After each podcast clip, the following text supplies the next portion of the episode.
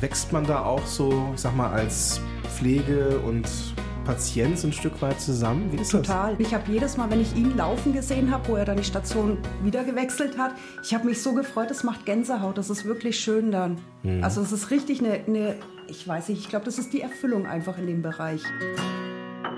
Frühbesprechung. Der interdisziplinäre Reha-Podcast powered by Dr. Becker Klinikgruppe. Ja, willkommen zurück in diesem Podcast, in dieser Folge, auf die ich mich ganz besonders gefreut habe. Ich bin oder wir sind weiterhin in Bad Windsheim in den Dr. Becker Klinik, in der Kiliani Klinik mit dem Schwerpunkt Neuroorthopädie und Frühreha. Und wir hatten ja gerade schon über den Fall Erfurt gesprochen in der vorherigen Folge über äh, eines der beeindruckenden Beispiele, die es da so ähm, hier gibt. Ähm, vor mir sitzen aber nicht nur der Herr Erfurt, der heute sich bereit erklärt hat, als aus Patientensicht ähm, einen Einblick in die Reha zu geben. Es war schön, dass Sie da sind. Sondern ist auch noch die Romina hier, äh, eine Kollegin von mir quasi. Ich bin ja auch Ergotherapeut in meinem ersten Berufsjahr, genau. Und die Yvonne, die ist Bereichsleitung hier. Und mit dir fange ich einfach mal an, Yvonne. Was macht denn eine Bereichsleitung eigentlich? Also eine Bereichsleitung, ich mache eigentlich nur noch organisatorische Dinge. Ich komme aber ja aus der Pflege, habe erst im November die Bereichsleitung übernommen und ich schalte oder und walte eigentlich eher. Mhm. Also ich bin nicht mehr am Patienten dran. Das fehlt mir aber auch sehr. Ja, Gerade okay. die Unterhaltungen mit dem Patienten, weil es doch immer schön ist. Ja, können Sie das aber bestätigen, Herr Erfurt? Natürlich kann ich das bestätigen. ähm, bist du, also du bist aber jetzt nicht hier als Reha-Koordinatorin, sondern das ist nochmal eine andere. Bei uns sind die Reha-Koordinatoren tatsächlich nochmal ein anderer Bereich wie in den andere, anderen Bäckerkliniken. Also bei uns mhm. sind ein bisschen anders aufgestellt. Okay, ja. okay. Kannst du mir mal so ein, zwei Tätigkeiten äh, nennen, die du so machst, den lieben langen Tag? Dienstpläne ah, schreiben. okay, okay, okay momentan sehr viel mit Zeitarbeitsfirmen zusammenarbeiten, weil das jetzt leider gerade ein bisschen unser Schicksal ist. Mhm. Ja, Telefondienst, sehr viel Telefondienst. Mhm. Alles, was eben auch in dem Akutbereich bei uns anfällt, das läuft über mich, das muss mhm. ich dann regeln. Okay, ja. ja. Romina, du bist Ergotherapeutin. Ja. Ich kenne das ja aus meiner eigenen Erfahrung man weiß eigentlich, was so ein Logopäde macht. Da kann man sich als, als Normalsterblicher was darunter vorstellen. Bei einem Physio irgendwie auch. Die machen irgendwas mit Massage. Was machen nochmal die Ergotherapeuten? Hast du da so eine kurze, knappe Erklärung dafür? Eigentlich ganz viel Alltag, aber so ganz knapp zu sagen, trifft es, glaube ich, am besten äh, Hilfe zur Selbsthilfe. Mhm. So. Also es ist einfach nochmal klientenzentrierter. Wir versuchen wirklich auf den Patienten einzugehen und zu schauen, wo können wir ihn in seinem Alltag unterstützen, sei mhm. es beruflich oder sei es ganz basal, waschen, anziehen. Mhm. Und in der Neuro ist halt auch ganz viel einfach die obere Extremität noch unser Gebiet. Also mhm. sei es, ähm, wenn er jetzt eine Halbseitenlähmung hat, eben hier wieder Funktion aufzubauen, Sensibilität zu schulen, in die Richtung zu gehen. Mhm. Okay. Herr Erfurt, was macht man als Patient hier? Gute Frage. Ja, ne? am, am, liebsten ich die, wäre ich gar nicht hier. Ja, kann ich verstehen. Ja, äh, Erzählen Sie doch mal ganz kurz, vielleicht in ein paar Sätzen, was Sie, ja, welche, was Sie erleiden mussten, was Sie am Ende hierhin brachte. Ja, mich hat eine äußerst seltene Autoimmunkrankheit erwischt. Mhm. Ähm, die nennt sich GBS. Mhm. Und ähm, da ist dann von heute auf morgen im Prinzip, sind die Extremitäten gingen nicht mehr, mhm. die Füße und die Hände. Also wirklich von heute an. auf morgen? Von heute auf morgen okay. war das. Und bei mir war es besonders schlimm, dass im Prinzip die Beatmung nicht mehr geklappt hat, das mhm. Herz nicht mehr geschlagen hat okay. und das Sprechen auch nicht mehr ging. Das, und so bin ich hierher gekommen. Können Sie sich noch, ich meine, ich, ich möchte Sie ungern da in, diese, in diesen Moment zurückführen, aber mich interessiert es einfach unfassbar, wie, wie man sich fühlen muss in dem Moment, wo man merkt, irgendwas stimmt hier ums hm, nicht mehr. Können Sie sich noch daran erinnern? Ich kann mich an alles erinnern, was mhm. hier in dieser Klinik und ich war vorneweg in der Würzburger Uniklinik. Mhm. Dort habe ich die Plasmapherese bekommen und nach der Plasmapherese dann hier. Mhm. Ich habe also alles mitbekommen, was um mich herum passiert. Ich weiß noch von jedem Einzelnen, was er mit mir gemacht hat. Mhm. Ähm, was positiv, was negativ ist, das Gehirn hat nicht ausgesetzt. Mhm. Aber alles andere ging nicht mehr. Mhm. Äh, musste gefüttert werden, Ja. genauso wie ich beatmet werden musste. Und habe mich aber, naja, ganz schnell ins Leben zurück Gekämpft, ja. Gekämpft, muss man wirklich ja. sagen. Kann, kann man sich das so vorstellen, dass man, auch wenn das jetzt sehr plakativ formuliert ist, dass sie gefangen waren in ihrem eigenen Körper? Ja, das kann man so sagen. Es ging ja eigentlich gar nicht mehr. Ich konnte weder Hände bewegen, noch konnte ich äh, die Einzige, das Einzige, was ging, waren die Augen. Die Augen konnten, mit den Augen konnte ich rollen. Und Okay. es war leider auch nicht so einfach. Wir haben hier in der Klinik äh, eine ähm, Lokopädin, die kannte, konnte die Lippen lesen. Die konnte also mich, Ah, äh, okay. konnte dann äh, erkennen, was ich eigentlich wollte. Und die hat dann recht frühzeitig mit mir angefangen und hat äh, Buchstaben zusammengesetzt und dann konnte ich dann mit Buchstaben dann auch Sätze bilden und war auch dabei, wo ich dann recht frühzeitig im Januar war das dann schon die Kanüle gesetzt bekommen habe, dass ich sprechen konnte. Und dann habe ich alle rausgeschickt, habe die Tür zumachen lassen, habe laut um mich herum gebrüllt und gesungen und Ja. gesprochen, dass die Stimme eigentlich wiederkommt. Okay, okay. Wie war denn dieses Gefühl oder wie war denn der, ja, als sie, als sie wieder kommunizieren konnten mit den Leuten, auch gerne mal zurückgehen und zu dieser, zu diesen ersten Gehversuchen mit der Logopädin, wo es um, um die Sprache ging. Wie ist das, wenn man lange nicht verstanden wird und auf einmal verstehen einen die Menschen? Ja, das ist nicht ganz so einfach, äh, aber man kann da nicht zurückgucken, man guckt nach vorn. Also ich habe zumindest immer nach vorn geguckt und habe äh, äh, jeden von der Ergo oder Physio oder von den Pflegekräften, die gekommen sind, habe ich mich immer gefreut, dass sie mir geholfen haben dabei, dass ich Ja. und ich habe natürlich für mich auch in jeder Situation gekämpft, dass ich so schnell wie möglich aus dem Nest rauskomme, in den Rollstuhl rein, Ja. mich von der äh, zweiprozentigen Sättigung im Rollstuhl so schnell wie möglich trennen konnte. Und wie gesagt, das Sprechen habe ich dann rucki zucki. Das war dann auch eine Frage der Minuten, wo die Kanüle rausgesetzt worden ist und zugenäht Klasse. worden ist. Jetzt habe ich ja vorhin schon mit den Physiotherapeuten gesprochen oder Physiotherapeutinnen vielmehr, ähm, dass es eine Team, eine, eine, eine Teamleistung war. Wie jeder andere Patient hier auch ähm, in einem Team ähm, behandelt wird. Ähm, könnt ihr euch noch an den Fall Erfurt erinnern? Ja, wie, wie war das für euch, als, als der Erfurt hier ankam? Und ähm, könnt ihr euch noch so an die, an die ersten Momente erinnern? Herr Erfurt kam ja, also wir haben quasi drei Stationen, die er durchlaufen hat. Also er kam unten im Akutbereich an, wo wirklich die beatmeten Patienten liegen. Ich weiß gar nicht, wie lange lagst du da? Lang. Ja, bis Anfang Februar. Und dann kam er auf die Station hoch, wo auch Akutpatienten liegen, aber nicht mehr so schwer betroffen. War, warst du dann noch hier als, als Pflegekraft? Ich war Okay, damals noch okay. Pflegekraft, Ja. genau. Ich habe so nicht meine letzten Züge. Aber ja, ich bin in dem Zeitraum bin ich dann Stationsleitung geworden und dann Mhm. so langsam aufgestiegen. Aber ja, also es ist halt ein Hand in Hand zwischen den Stationen, Mhm. zwischen den Therapeuten und der Pflege dann natürlich auch nochmal. Es verlässt sich der eine auf den anderen und es funktioniert sehr ja, gut. Ja. Es ist ja jetzt diese, die Geschichte, die wir jetzt hier erzählen, ist die eines Mannes, der zurück ins Leben findet, der jetzt, das haben Sie mir im Vorfeld erzählt, jetzt auch überlegt, sich einen Trike zuzulegen, um auch der Leidenschaft des Motorradfahrens wieder äh, frönen zu können. Das hat alles was mit Teilhabe zu tun. Und Teilhabe ist ja so ein Stück weit unsere Profession. Ähm, Romina, wie war denn dein persönlicher Ansatz in dieser Reha-Phase bei Herrn Erfurt? Der allererste Ansatz war irgendwie zu versuchen, ihn zu verstehen. Auf jeden Fall. Also das war natürlich ein ganz großes Thema. Und dann war es die für uns ganz lang, also man muss dazu sagen, es war schwierig, ihn überhaupt zu mobilisieren am Anfang, weil einfach die, der Allgemeinzustand es nicht zugelassen hat. Also er hatte immer wieder Probleme mit der Herzfrequenz am Anfang, der Blutdruck war noch sehr schwankend.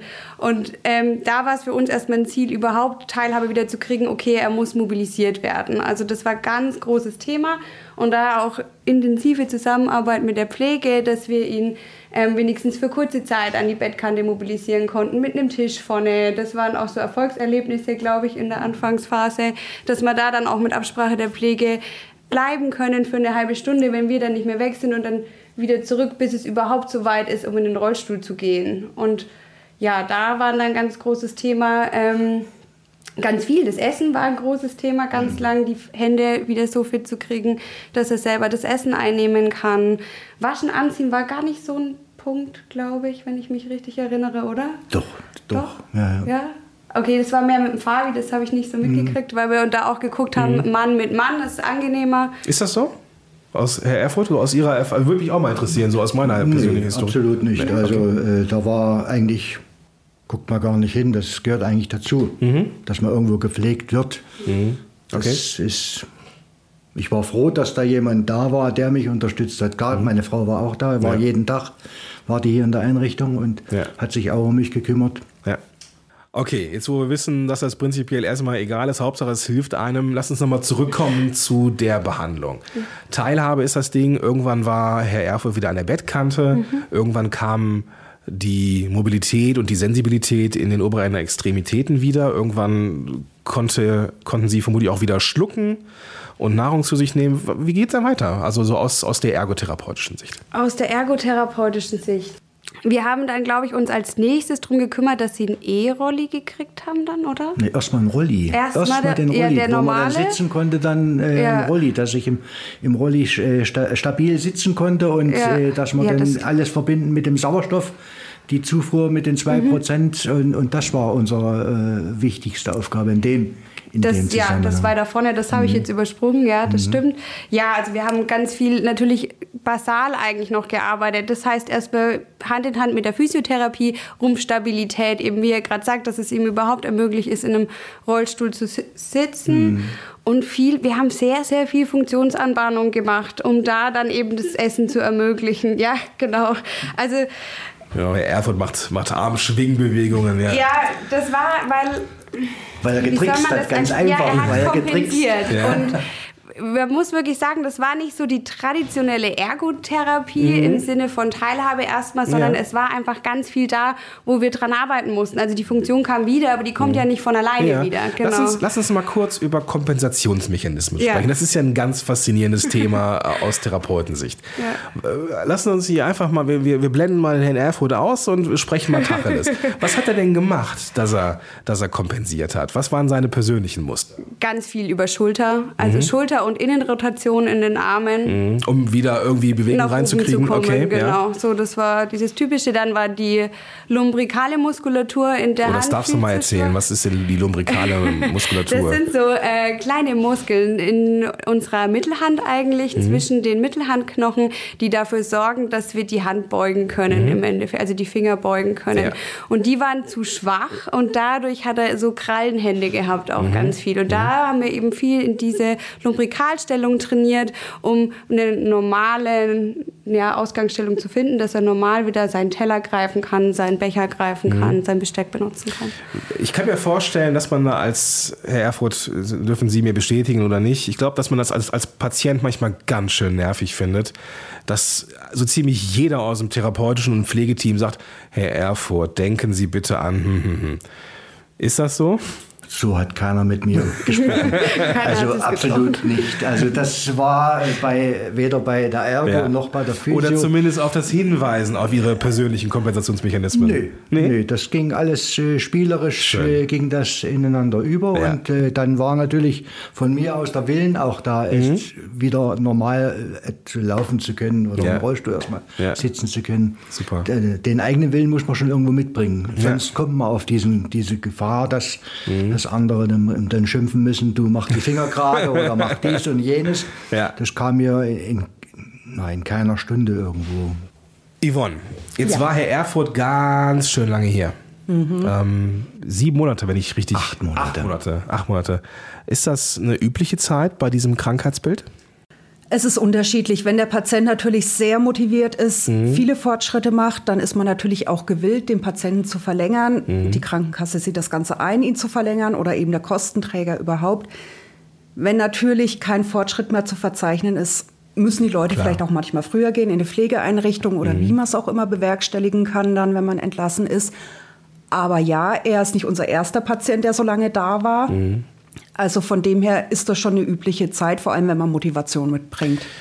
Den Eindruck macht er. Wie, wie, wie ist das denn? Wächst man da auch so, ich sag mal, als Pflege und Patient ein Stück weit zusammen? Wie ist das? Total, Ja, weil ne? man fängt an, sich über sein Privatleben auch zu unterhalten.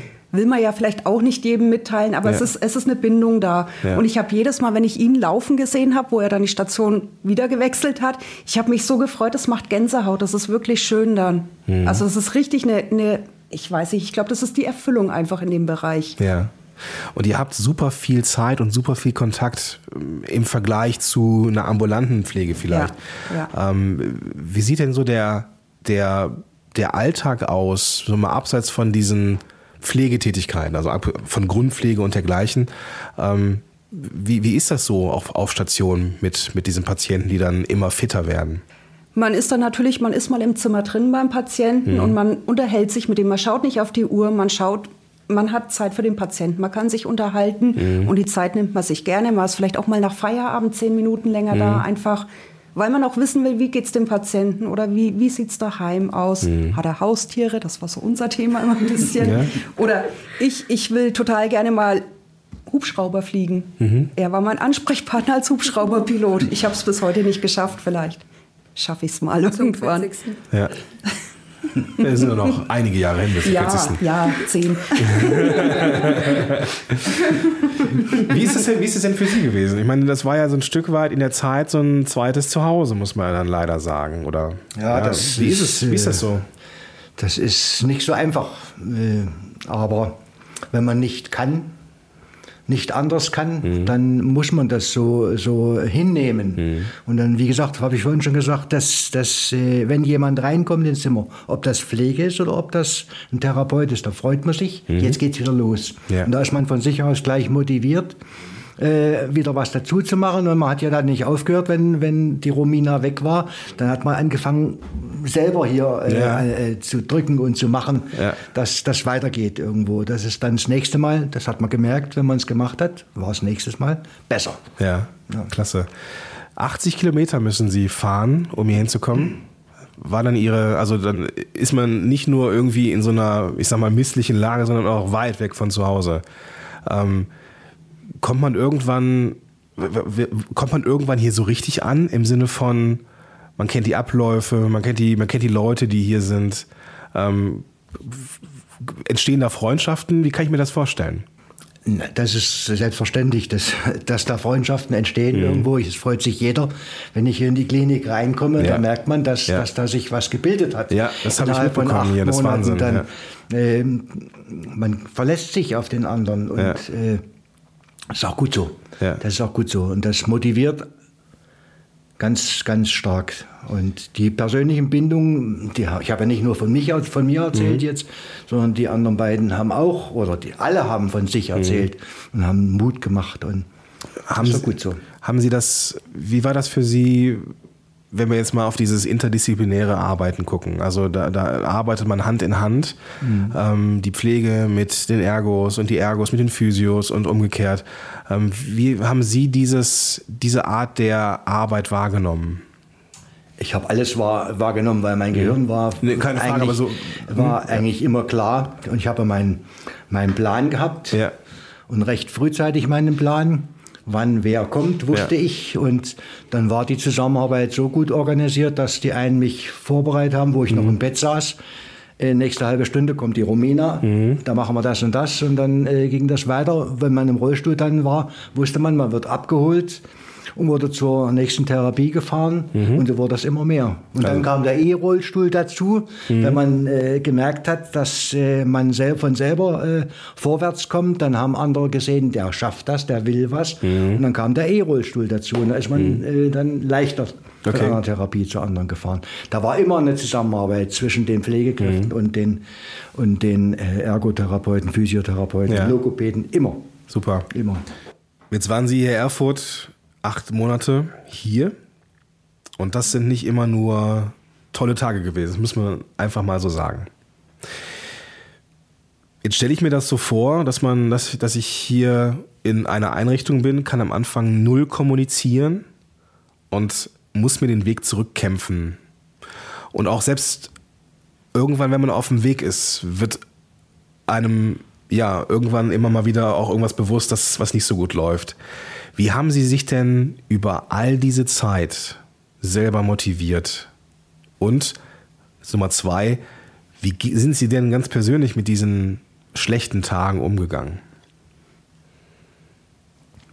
Also motiviert habe ich mich von Anfang an, das ging schon, ging schon los, wo ich noch nicht sprechen konnte, habe ich drei Bilder in meinem Zimmer hängen gehabt. Mhm. Und diese drei Bilder äh, haben mich die acht Monate äh, begleitet. Können Sie, können Sie sagen, welche Bilder, oder möchten Sie sagen, welche Bilder es sind? Ja, das erste ist ein Bild von der Fliegerei. Mhm. Das zweite ist ein Bild von einer Harley. Mhm. Und das dritte war äh, vom Tauchen. Mhm. Also ich habe eine ordentliche Tauchpraxis hinter mir. Mhm. Und ich möchte all diese Dinge wieder erleben mhm. wollen, ja. was ich früher schon mal konnte. Und das hat mich von Anfang an immer motiviert und zurückgeholt. Mhm. Und dann natürlich die Hilfe und, und äh, Unterstützung mhm. von den Therapeuten und von den Pflegekräften, wenn es mir mal nicht, nicht so gut ging. Und dann muss man, muss man dazu sagen, dass äh, bei mir noch diverse Kleinigkeiten. Mit dem Auge war was nicht in Ordnung, mhm. mit den Ohren war was nicht in Ordnung. Mhm. Und das lief meines Erachtens nicht so ganz positiv, weil wir haben hier in dieser Einrichtung keinen äh, persönlichen Arzt dazu. Man musste sich überlegen, bringen wir ihn in die Augenklinik oder machen wir hier mit der GBS-Bekämpfung weiter. Mhm. Oder mit dem Ohr hat es eben tagelang gedauert, bis man dann mal seinen Druck von den Ohren, ich habe ja nichts mehr gehört, mhm. den Druck von den Ohren runterbekommen. Da war, ist auch kein Ohrenarzt hier drin. Äh, wir mussten dann erst warten, bis ich in einem Pflegerollstuhl gesessen bin und wir konnten rüber in seine Praxis rollen, dass mir das Ohr durchgespült hatte. Und das hat mir dann äh, Nerven gekostet und da mhm. hat mir, da konnte mir auch keiner helfen irgendwo. Mhm. Das war nun mal so. Und äh, manche Pflegekraft hat dann versucht, mit einem Spray da irgendwas zu machen oder mhm. das eine andere. Aber das hat ja alles nichts geholfen. Es war zu, das, das Ohr. Und das hat einem dann äh, äh Nerven gekostet, das hat einen runtergezogen und da war eben, für meine Begriffe war es dann eben gut, wenn jemand kam und hat wenigstens seine Hand auf meine Brust gelegt, um mir die, die Beklemmung wegzunehmen von, mhm. von dem, was da gerade war. Und das hat sehr gut geklappt. Zwischen uns beiden ganz gut. Zwischen uns hat es gut geklappt. ja, Yvonne, das bringt mich zu dir. Vielleicht magst du da dein, aus deiner Expertise nochmal einen Blick drauf werfen. Wie motivierst oder was, wie gehst du, Frage Nummer eins, mit Patienten um, die so ein Tief haben, was verständlicherweise auch mal da sein kann? Ich glaube, ich bin da vielleicht auch ein bisschen ein härterer Gegner. Also ich, ich sehe nicht in jedem Tief gleich ein Tief, wo ich sage, okay, das ist jetzt berechtigt. Manche lassen sich natürlich sehr hängen. Dann muss man motivierend gegenwirken. Ich glaube, das ist bei uns der Vorteil, da wir einfach Zeit haben, da wir ein, ich weiß nicht, wir haben einen lockeren Umgang mit unseren Patienten, wo es zugelassen ist natürlich. Und das war eben, wenn er sich reingesteigert hat, dann hat man die Hand auf die Brust gelegt und einfach mal schnauf gegen meine Hand, schnauf ruhig und dann kommen die auch wieder runter. Natürlich ist die Motivation in dem Moment nicht wieder da, mhm. aber wenn der Patient beruhigt ist, dann kann man auch wieder ansetzen. Und dann kommen natürlich Therapeuten in dem Moment vielleicht auch noch rein und können genau diese Phase nutzen. Mhm. Wie ist es denn für dich, wenn du jetzt du arbeitest mit Menschen, du hast vorhin gesagt, da entsteht auch irgendwo eine Bindung, die immer noch professionell ist, aber die halt trotzdem da ist. Wie gehst du denn damit um? Oder gibt es diese Momente, wo du so ein Tief erlebst in der Arbeit mit einem Patienten? Es geht vielleicht nicht weiter oder es, geht, es gibt Rückschritte oder es gibt ähm, Frustration. Wie gehst du damit persönlich um? Also wir haben ja den Vorteil, dass wir eben dadurch, dass wir so ein großes Team sind, untereinander unseren Frust vielleicht ablassen können, mhm. untereinander uns auch Tipps holen können, was wir eben anders machen können aber man nimmt es eigentlich nicht mehr mit nach Hause. Mhm. Also das lernt man, man lernt damit umzugehen oder man lernt eben hier gewisse Sachen zu nutzen, dass man es nicht mit heimnehmen muss. Mhm. Das ist, und das ist deine Strategie, du, du, du sprichst einfach drüber. Ich spreche drüber, ja. Okay, ja. Romina, wie ist das bei dir? Wie gehst du mit so Momenten um, wo du merkst, so in der Therapie, es geht nicht weiter äh, oder es gibt sogar Rückschritte oder der Patient verliert vielleicht temporär seine Motivation? Was, was ist dein, dein Weg dadurch?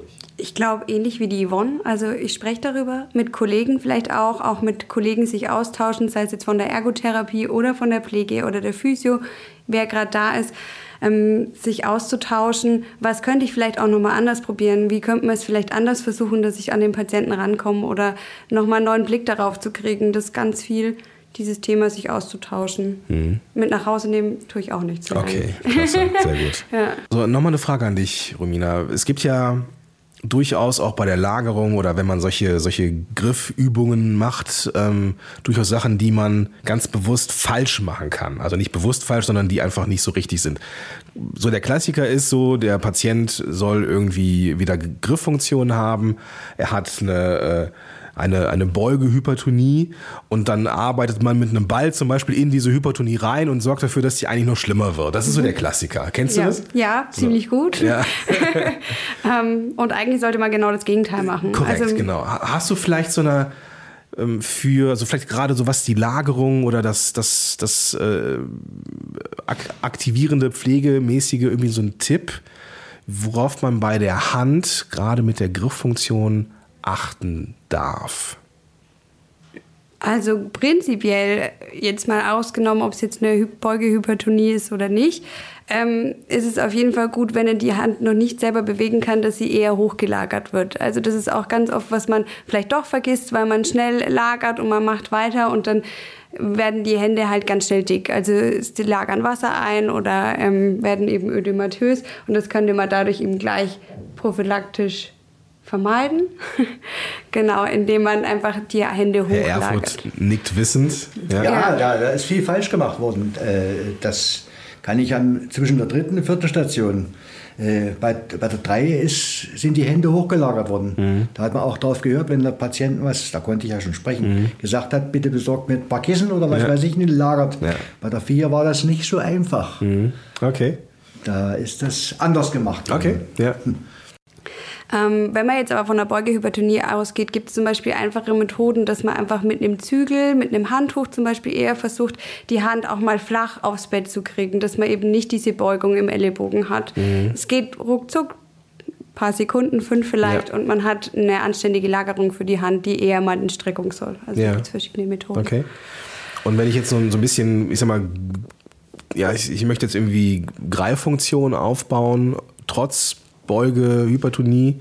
Hast du da vielleicht einen Tipp, was man so dem Patienten zwischendurch mal ähm, empfehlen kann, was er machen kann? Ja, wir, wir haben vorhin schon mal von der Lumbrikalmuskulatur gesprochen. Mhm. Auch das ist hier wieder ein Punkt. Da könnte man zum Beispiel, also auch die ist hier meistens zu schwach, weil doch eher die Finger erstmal reinziehen und wir mhm. wollen aber die Finger ja auch in Streckung haben. Ja. Das heißt, man kann ganz einfach ein kleines Holzbrettchen nehmen und versuchen, dass der Patient das zwischen Daumen und den restlichen Fingern, also der Daumen ist an der Unterseite vom Holzbrettchen und mhm. die Finger an der Oberseite und die Finger sollen gestreckt bleiben und er kann es so halten. Mhm. Also ich stelle mir das so vor, ich habe jetzt einen, einen Schrank irgendwo, auf dem Schrank liegt ein Brett und das ziehe ich jetzt raus und so greife ich ungefähr. Genau. Es ist ein bisschen, es ist ein bisschen schwierig, das zu, ja. das zu beschreiben, aber und das, deswegen haben wir ja hier den Podcast. Ich werde einfach nochmal ähm, ein, zwei Handtherapiebücher verlinken in den mhm. Shownotes, die man sich einfach anschauen kann. Ja. Äh, wenn man die Podcast-App öffnet, wer sich dann für Handtherapie oder für Mobilisation interessiert, der kann dann einfach mal da nachschauen. Ja, mit dem Blick auf die Uhr bedanke ich mich für die Zeit, die ihr mir hier geschenkt habt. Ihr wart hier im Haus. Von daher Dankeschön. Ein, ein ganz großes Dankeschön an Sie, Herr Erfurt, dass Sie A, diesen Weg auf sich genommen haben, B, ähm, so ja, frei erzählt haben und C, an, ja, dass sie uns haben teilhaben lassen an ihrer persönlichen Geschichte. Und ich wünsche Ihnen auf dem Weg der Rehabilitation alles, alles gut, auf dass Sie wieder in den Hubschrauber und auch zum Tauchen kommen. Und ich bin sehr gespannt, was es für ein Trike wird.